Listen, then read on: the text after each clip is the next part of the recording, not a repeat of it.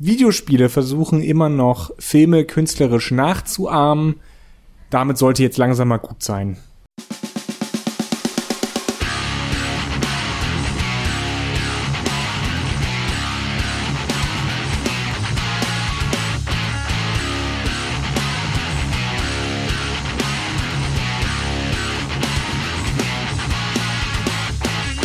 Hallo alle zusammen zu einer neuen Folge von Mehrspieler bei Robots and Dragons und oder daran geht die Welt zugrunde. Wenn es euch richtig gut gefällt, einfach an beiden Stellen hören und dann noch auf andere rauf piratisiert hochladen und dann nochmal hören und sagt es euren Kindern und Kindeskindern und Enkeln und Cousins dritten Grades. Wir sind wieder da, wie fast jede Woche, mussten uns erstmal erholen, weil war, muss ich das erklären im Jahr 2020, warum wir uns so erholen müssen von der Woche?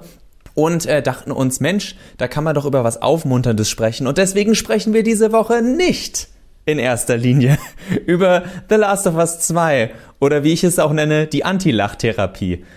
Johannes ist heute bei mir ähm, und hat ja eben schon angekündigt, Videospiele, Filme, klar, Last of Us 2 ist da in der Hinsicht ein bisschen Aufhänger, weil, oh, cineastisch, oh, ist das alles toll geschauspielert, oh, will Max sich etwa über dieses Spiel lustig machen?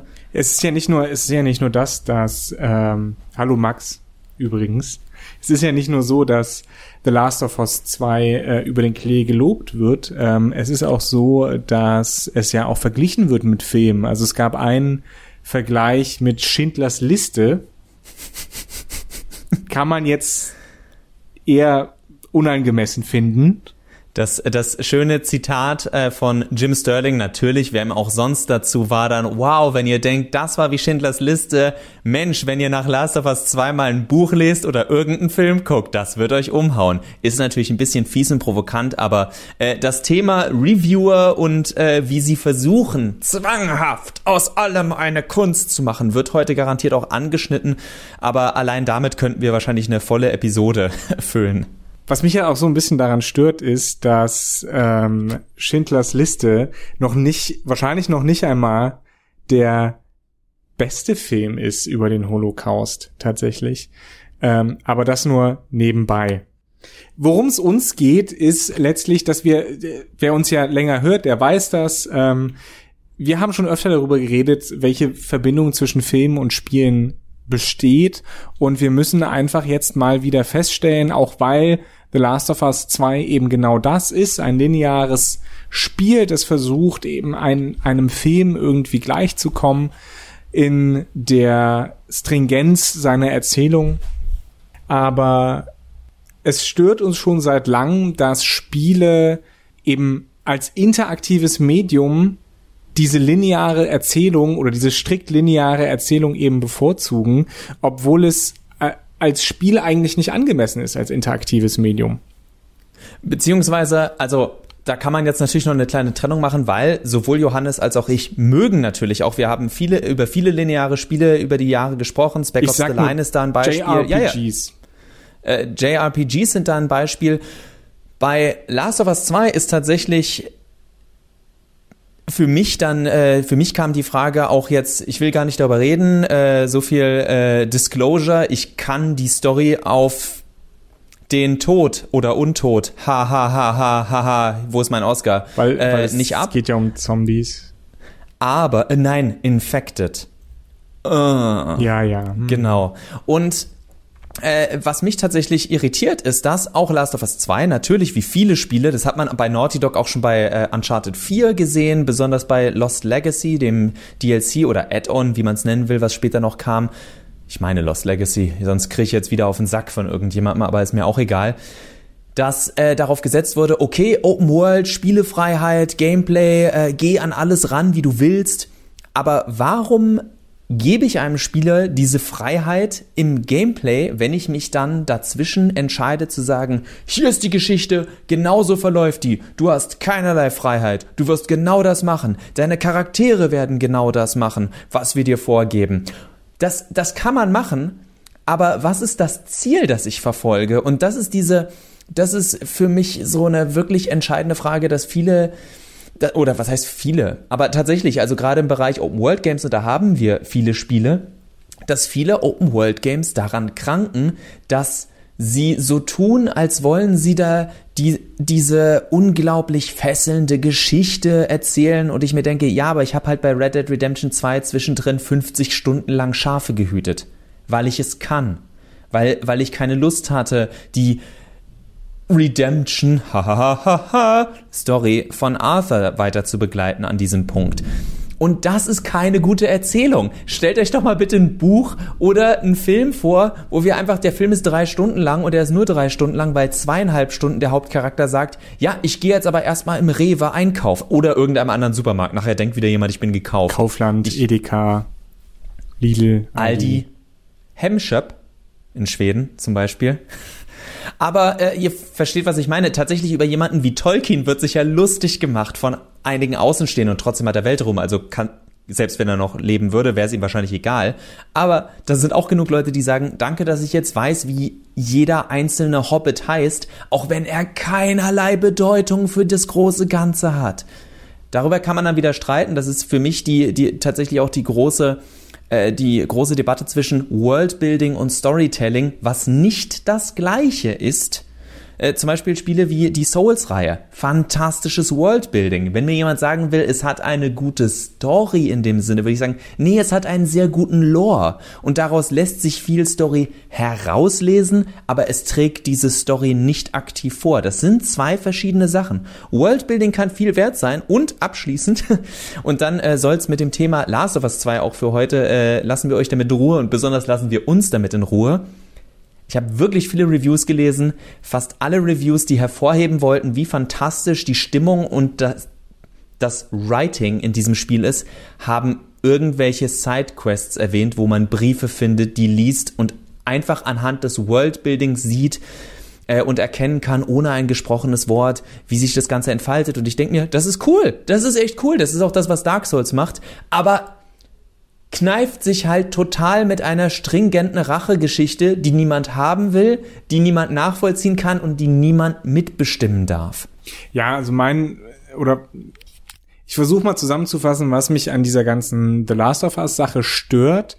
Ähm, und auch da vor Disclosure, ich habe das Spiel nicht gespielt. Ich kenne genau wie du, Max, die Story-Punkte, äh, die auch relevant sind aber ähm, selber gespielt haben wir es nicht. Und ich glaube, wir können auch beide, ich glaube, wir können auch beide sagen, ja, es ist ein gutes Spiel. Also darum besteht ja gar kein Zweifel. Aber ähm, und wenn ich Was? ganz kurz einwerfen darf, ja, ich habe zwölf Stunden Videomaterial geguckt. Also wenn mir jemand erzählen will, ich habe mir nicht genug angeguckt, dann kann er sich gerne nochmal mit mir hinsetzen.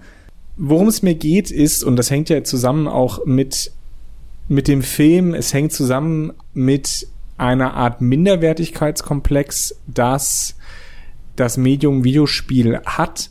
Ähm, es wird versucht, besonders erwachsene Geschichten zu erzählen und erwachsen heißt in diesem Zusammenhang gewalttätig anscheinend, ähm, weil Gewalt und Erwachsensein wohl irgendwie miteinander hergehen müssen. Leid verursachen anscheinend ist etwas, was zum Erwachsensein dazugehört.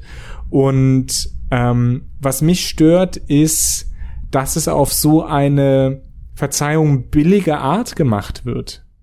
Also eben dadurch, dass wir nicht die Wahl haben, dass wir nicht ähm, die Entscheidungsfreiheit haben, eben zu morden oder nicht, besonders eben im Fall, dass, dass es zu einer, einer Zwischensequenz kommt und so weiter, sondern uns gesagt wird, hier leb mit deiner Entscheidung, die nicht meine war, da, dass da versucht wird, irgendwie dieses Medium Videospiele als, als ernsthafte Kunst zu etablieren, die gleichzieht mit dem Film, das ist für mich das Problem. Also ein Videospiel definiert sich ja nicht nur über seine Geschichte, sondern auch über das, was es als Spiel, als Medium macht.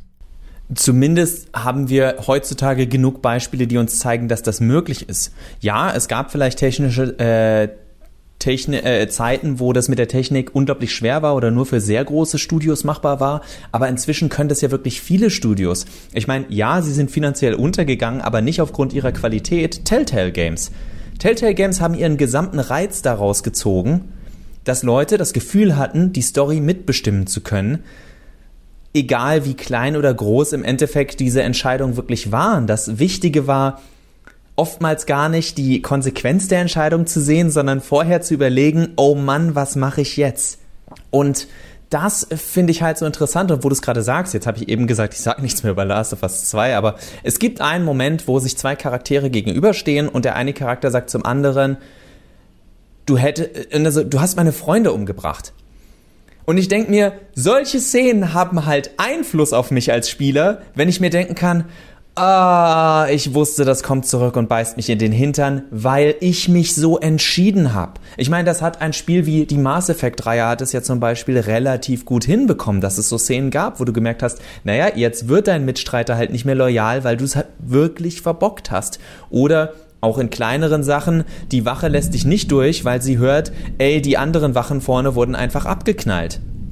Das ist einfach, das ist nichts Großartiges, aber es ist Cause und Effekt. Und dieses Cause und Effekt, also Ursache und Wirkung, ist in keinem Medium so schön nachzustellen wie im Videospiel, weil wir tatsächlich Press F to Respect machen können oder Just Walk Away. Wobei das ein schönes Beispiel ist, weil das da ja zum Beispiel nicht ging. Aber mir überhaupt diese Möglichkeit zu geben, das ist das, was, was so einen großen Reiz ausmacht, wenn man sagt, ich erzähle eine interaktive Geschichte. Ich meine, bei allen blöden Witzen über unseren lieben, oh, jetzt habe ich seinen Namen vergessen, äh, Emotions. David Cage. Äh, genau, David Cage. Übrigens ein Künstlername, das muss man immer, das muss man immer dazu erwähnen. Wir Sorry. können über die Spiele von ihm streiten, wie wir wollen, aber Sie haben alle bei Release immer einen großen Reiz auf die Spieler ausgewirkt, weil es so viele Entscheidungsmöglichkeiten gab und man das Gefühl hatte, ich bin wirklich in diesem Abenteuer so drin, dass das meine Entscheidungen sind. Ich bin Teil dieses Charakters. In, wenn ich ein Uncharted spiele, Uncharted 2, ich habe damit jede Menge Spaß, aber ich weiß, ich begleite das Abenteuer von meinem guten Massenmörderfreund Nathan Drake und habe dabei Spaß. Das ist eine völlig andere Anforderung und das Spiel versucht mir gar nicht vorzumachen, dass ich Entscheidungsfreiheit hätte, weil die da auch nicht unbedingt hin muss. Aber bei so vielen Spielen, eben wie auch bei The Last of Us, wo es heißt, oh, und ihr werdet euch mit eurer Moralität und philosophischen Fragen auseinandergesetzt sehen und ich denke mir, in einem Medium, wo ich mitentscheiden könnte, fühlt es sich wie die schwächste Entscheidung an zu sagen, hier ist eine Story, genau so ist es, na, do you feel my pain? Genau, als äh, du hast ja schon zwei Beispiele genannt für Gegen, ähm, Gegenentwürfe zu diesem zu diesem strikten non äh, zu diesem strikten Linearismus. Da würde ich eben zwei Beispiele bringen, über die ich neulich geschrieben habe. Einmal Outer Wilds, äh, wer sich erinnert, das kam letztes Jahr raus und ist ein Weltraumerkundungsspiel, wenn man so möchte. Es gibt äh, es gibt ein kleines Sonnensystem mit äh, einer Anzahl Planeten und man kann die Planeten relativ vom Start weg eigentlich alle besuchen. Das macht nicht unbedingt Sinn, aber ähm, diese Freiheit ist da und dieses Spiel läuft halt auf einem 22-Minuten-Timer, dann muss man nochmal neu starten. Es ist ein bisschen wie äh, täglich grüßt das Murmeltier nur im Weltraum. Aber was das Spiel macht, ist, es gibt einem relativ große Freiheit und vor allen Dingen diese Planeten fallen auseinander oder ertrinken im, äh, im Sand oder äh, haben Wirbelstürme, die über die Oberfläche fliegen. Und das alles passiert mehr oder weniger unabhängig von uns Spielerinnen und Spielern. Und das reißt einen so ein bisschen natürlich aus dieser Gewohnheit raus, dass sich alles um uns dreht. Ähm, sondern tatsächlich müssen wir jetzt mit der Umgebung äh, agieren. Wir müssen alles abpassen. Wir müssen zur richtigen Zeit am richtigen Ort sein. Und nebenbei wird auch eine Geschichte erzählt, ähm, hauptsächlich über wie man das leider ja viel, viel zu häufig macht, über irgendwelche hinterlassenen Botschaften oder Nachrichten oder Audiologs und so weiter und so fort.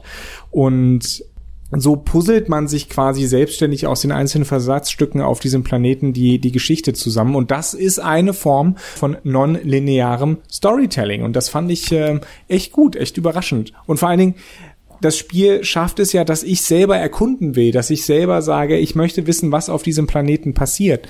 Und das ist ein wesentlich größerer Spiele, Spiel als Medium Faktor, der mir wichtiger ist als eine gut durcherzählte, stringente Story. Vor allen Dingen, wenn sie dann versucht, mir mit einer Moralkeule zu kommen. Und ich meine, auch da, äh, ich bin ja auch anfällig für so Moralkeulen und groß Pathetisches und Nichts bla, bla, gegen Moral in Videospielen, ne? Also das nicht, aber nicht, vielleicht nicht so. Aber was du ansprichst, finde ich natürlich ganz spannend, dass äh, dieses, dieser Gedanke weg davon zu gehen, dass wir der Mittelpunkt von allem sind. Das ist ja einer der Gründe, warum ich, auch wenn es schwer umsetzbar ist, das System von äh, abverlaufender Zeit, also ablaufender Zeit, auch mit Jonas Mars gehört weiterhin mit zu meinen liebsten Spielen, weil ich, weil wir uns halt dem unterwerfen müssen, dass da ein echter Zeitablauf ist. Man kann da natürlich äh, ein bisschen drüber schimpfen bei Spielen wie Shenmue, wo es dann natürlich ärgerlich sein kann, oh, dieses Geschäft hat nur zwischen so und so viel auf. Also da muss ein Spiel natürlich clever genug sein zu sagen, für richtigen Story-Fortschritt sollte man sich das überlegen, sondern das ist eher was für Sidequests und wenn ein Geschäft zumacht, muss auch immer ein anderes Geschäft aufmachen. Jede Tageszeit muss auf ihre Art irgendwie interessant sein. Das sind ja, der Klassiker ist, tagsüber kannst du auf den Markt, nachts sind, ist da plötzlich Glücksspiel oder sowas. Naja, was du, was, Shenmue, Shenmue, Shenmue ist da ein gutes. Beispiel. Shenmue ist ein gutes Beispiel. Jean-Mu, Jean-Mu, komm ihr rüber. Dieses Shen- Spiel aus Japan ist da ein gutes Beispiel. Dieses eine Spiel aus Japan ist ein von Sega ist ein gutes Beispiel, einfach weil hier der Simulationsaspekt einfach übertrieben wurde. Spiele sollen Spaß machen. Äh, Spiele können auch durch ihre Simulation Spaß machen, aber die Frage ist dann, inwiefern ist die Simulation spaßig? Es ist in ähm, Red Dead Redemption 2 nicht spaßig dabei zuzusehen, wie dein Charakter die Tiere enthäutet. Das ist halt, das ist halt Animation, das ist nett mit anzugucken, aber wenn man das fünfmal gesehen hat oder sechsmal, dann interessiert es einen nicht mehr. Genauso in Shenmue ist es nicht witzig, quasi Zeit verplempern zu müssen, also wirklich Lebenszeit in dem Sinne verplempern zu müssen, äh, einfach weil ein Geschäft nicht aufhat, weil das in der richtigen Welt so ist. Und wo du gerade Red Dead Redemption nochmal ansprichst, kann ich auch äh, so ein bisschen, wir versuchen mal hier so Richtung einer Zielgerade zu kommen, versuche ich meine große Redemption Story zu erzählen, denn wenn ich ein Spiel noch aufzählen müsste, das das tatsächlich gut macht, auch wenn ich mit diesem Spiel nichts anfangen kann und ich finde, dass da sehr viel Filler in diesem Spiel drin ist, es hat wie viele und einer davon ist ganz besonders groß, Gründe, Grund, warum Leute Skyrim so toll finden. Skyrim hat Möglichkeiten. Es hat unglaublich viele Möglichkeiten. Ich finde, äh, auch bei Skyrim ist natürlich ein wunderbares Beispiel für, warum gibt es die Main Quest überhaupt? Die Main Quest zerballert eigentlich, wenn man die Main Quest als Spieler oder Spielerin tatsächlich ernst nimmt und sagt, das ist, das ist die große rote Linie von Skyrim, dann ist Skyrim ein beinahe objektiv richtig schlechtes Spiel. Wenn ich das aber wegdenke und mir irgendeinen gescheiteren Kniff ausgedacht hätte mit äh, bisschen so Fable-mäßig, du brauchst halt, warum auch immer, ein höheres Ansehen oder willst ein Held werden oder musst deinen Namen reinwaschen. Hier ist die Welt, wasch deinen Namen rein, wie auch immer du kannst. Dann ist Skyrim ein toller, großer Sandkasten aus Möglichkeiten, in dem jeder so viel machen kann, wie er will.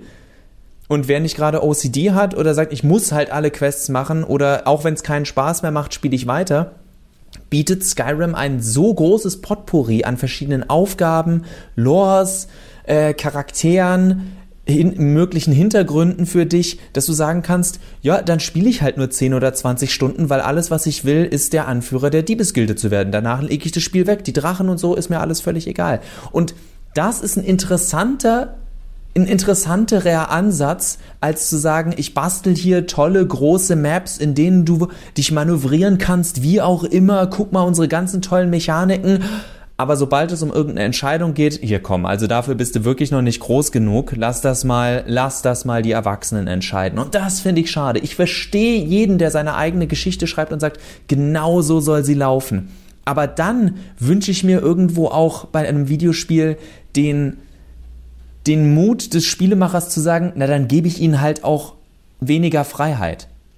dann macht es ein geradliniges Spiel, weil ich ja will, dass sie die Story weiter erleben, statt nochmal irgendwie 15 Subquests zu machen oder irgendein Haus zu looten, um das Gewehr aufzu äh, oder upgraden zu können. So, also warum mache ich sowas, wenn mein Ziel doch ist, eine nachvollziehbare, emotionale, tiefgründige Geschichte erzählen zu wollen? Dann ist doch mein Ziel, den Spieler zu unterhalten und organisch dahin zu führen, statt mich selbst dauernd wieder zu unterbrechen. Skyrim ist äh, noch ein weiteres gutes Beispiel dafür, dass, und jetzt benutze ich das Wort wieder, dass eine Mittelalter- oder eine Fantasy-Mittelalter-Simulation mit Skyrim sehr gut funktionieren würde. Ähm, einfach weil das das Gefühl der Immersion immer weiter stärkt. Und es wäre auch ein gutes Beispiel dafür, dass man durchaus relativ sinnvoll eine Geschichte mit Entscheidungen erzählen kann in dieser großen Welt. Und die Skyrim Hauptquest wäre nicht so scheiße, wenn man das Gefühl hätte, man würde wirklich wirkmächtig in dieser Welt sein. Das ist man aber nicht. Man ist halt der Auserwählte und muss halt irgendwelche Quests abklappern und es verändert sich aber einfach nichts. Sogar die scheiß Drachenskelette, die vom Himmel klatschen, weil man, weil man die äh, halt runterholt, ja, die verschwinden dann einfach. Diese Welt ist so statisch, dass es einfach kein, dass ich nicht das Gefühl habe, dass ich als Spielerin oder als Spieler da wirklich irgendwas reißen kann, sondern diese Welt ist um mich herum gebaut. Also noch nicht mal, nein, sie ist ja eigentlich noch nicht mal um mich herum gebaut. Sie, sie ist Selbstzweck. Diese Welt ist Selbstzweck. Und ich bin, ich käme damit klar, wenn ich tatsächlich simulativ irgendwie mir was aufbauen könnte. Ich habe ein Haus, ich muss arbeiten gehen, ich muss, ich muss mich, ich muss mich irgendwie ernähren, ich muss vielleicht einen bestimmten Stand erreichen und so weiter. Ohne bis dass einem einfällt, dass man das von Montag bis Freitag normalerweise schon macht. Oh Gott, hol mich hier raus, das ist ein Albtraum, Johannes. Das ist das Problem von Simulationen. Jetzt würde ich halt einwerfen, es muss halt irgendwie Spaß machen, es muss spannend sein. Ich, ich muss einen Eskapismus-Moment haben. Also ja klar, vielleicht muss ich nicht die ganze Zeit essen und trinken können. Und was kann ich in Skyrim? Ich kann in Dungeons runter, super. Aber dann, dann muss ich auch das Gefühl haben, dass... Ich gehe dafür in den Keller. Dass irgendjemand dass irgendjemand sagt, hey, du warst in diesem Dungeon und du hast mir was vorbeigebracht, super, ähm, jetzt vertraue ich dir mehr und jetzt kannst du mit mir irgendwie mehr machen. Das macht Skyrim aber nicht. Skyrim gibt dir Erfahrungspunkte, gibt dir eine bessere, eine marginal bessere Waffe und sagt dann, geh doch noch woanders hin. Und das ist halt so langweilig. Ich denke tatsächlich, ohne zu sagen, dass ich es in irgendeiner Weise gut finde, ist der wahrscheinlich gelungenste Open-World-Ansatz auch der zynischste, der gerade als Re-Re-Release für die PS5 vorgestellt wurde und das ist Grand Theft Auto Online. Denn was ist das? Es ist einfach nur immer weiter, hier, hier ist diese Welt, geh in die Welt rein, mach halt, du willst ein Autorennen machen, mach ein Autorennen. Also dieser Eskapismus Gedanke zu Ende gedacht. Von wegen vergesst eure Arbeitswoche, ihr kommt hierhin, um eine Bank auszurauben, um mit äh, Speedboats durch die Gegend zu fahren und mit Flugzeugen Loop-die-Loops zu machen. Macht doch, was ihr wollt, ist uns scheißegal, lasst aber immer schön Knete jeden Monat oder jeden Tag oder was auch immer her. Und das ist sozusagen das, was dann auch ein Skyrim damals hätte machen können mit, wisst ihr was, ist uns alles völlig egal, hier ist die Dauerbeschallung mit allem.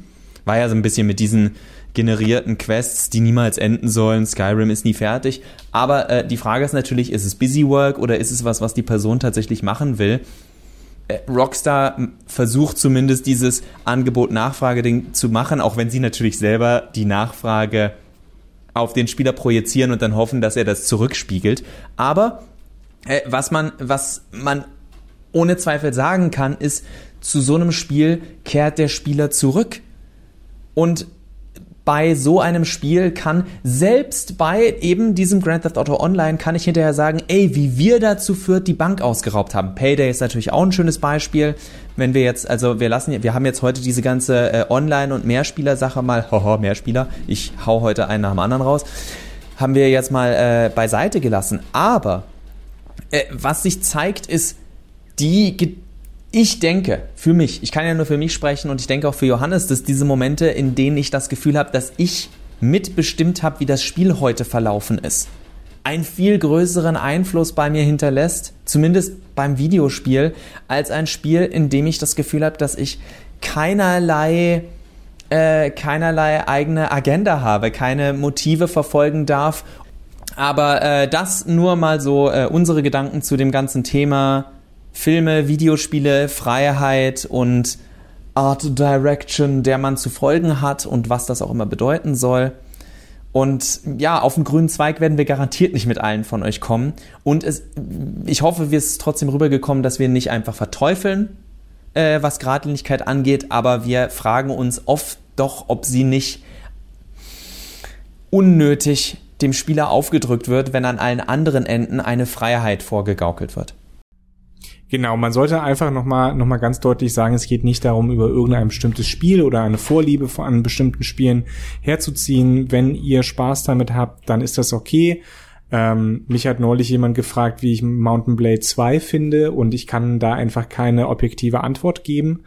Deswegen, solange ihr Spaß habt, ist es, ist es okay. Uns geht's darum, das das Medium an sich zu betrachten. Und wir finden dieses, dieser Versuch einer, einer Anerkennung ähm, der Videospiele durch den Film als irgendwie gleichwertiges Medium. Das ist wie eine äh, sehr, sehr ungesunde Beziehung, ja, wo ein Partner den anderen irgendwie ausnutzt oder, oder emotional im Griff hat. Das, das wird nie funktionieren. Stattdessen sollten Videospiele wie Menschen allgemein irgendwie auf ihre eigenen Stärken achten und Selbstbewusstsein pflegen und sagen, hey, das kann ich gut und darauf bin ich stolz. Und diesen Punkt erreichen Videospiele nicht, wenn sie Filme einfach versuchen nachzuahmen oder ähnlich gritty, realistic, brutal, ähm, moralisch zu sein. Also, liebe Videospiele, seid nicht wie Johannes und ich, die unseren Eltern dann immer wieder ins Telefon zurückbrüllen. Doch, das ist richtiges Radio, was ich hier mache. Also, äh, alles ist, was es ist und alles hat seine eigenen Stärken ein Podcast muss kein Radio sein, ein Videospiel muss kein Film sein, nichts muss ein Buch sein, alles darf, aber äh, wenn ihr uns fragt, ist ein klares Konzept weiterhin immer noch besser als, oh, guck mal, ich kann das jetzt auch, obwohl ich mich überhaupt nicht da reinversetzt habe in dieses Medium, sondern mir nur so ein paar Sachen rausgreife und sage, aha, ein Buch. Von daher, Denkt doch auch ein bisschen darüber nach, hinterlasst uns eure Gedanken dazu, wenn ihr sowas schon mal hattet. Ich meine, jeder von uns hat wahrscheinlich schon mal äh, irgendeinen Film gesehen, Buch gelesen oder sonst was und hinterher gesagt, also ich hätte das ja viel besser geschrieben. Wie oft habt ihr es tatsächlich selber geschrieben oder habt ihr nur zusammen in der Kneipe mit Freunden gesagt, dass ihr es besser könnt? Ist alles immer ziemlich einfach, wissen wir auch. Was wir wissen, ist, dass auch Musik gar nicht so leicht zu machen ist. Deswegen benutzen wir die wunderbare Musik von Dory of Joanne. Oh und Mann, jetzt was ist, für ein Übergang, Max. Sorry. Und jetzt ist Super. Wochenende, jetzt Freitag. Ich entschuldige mich für etwaiges Donnern bei mir im Hintergrund. Äh, das war, das war nicht die Nachbarn, die gesagt haben, hört auf mit dem scheiß Podcast, sondern hier hat's angefangen zu gewittern, während wir aufgenommen haben. Euch allen ein schönes Wochenende und oder was auch immer es gerade ist.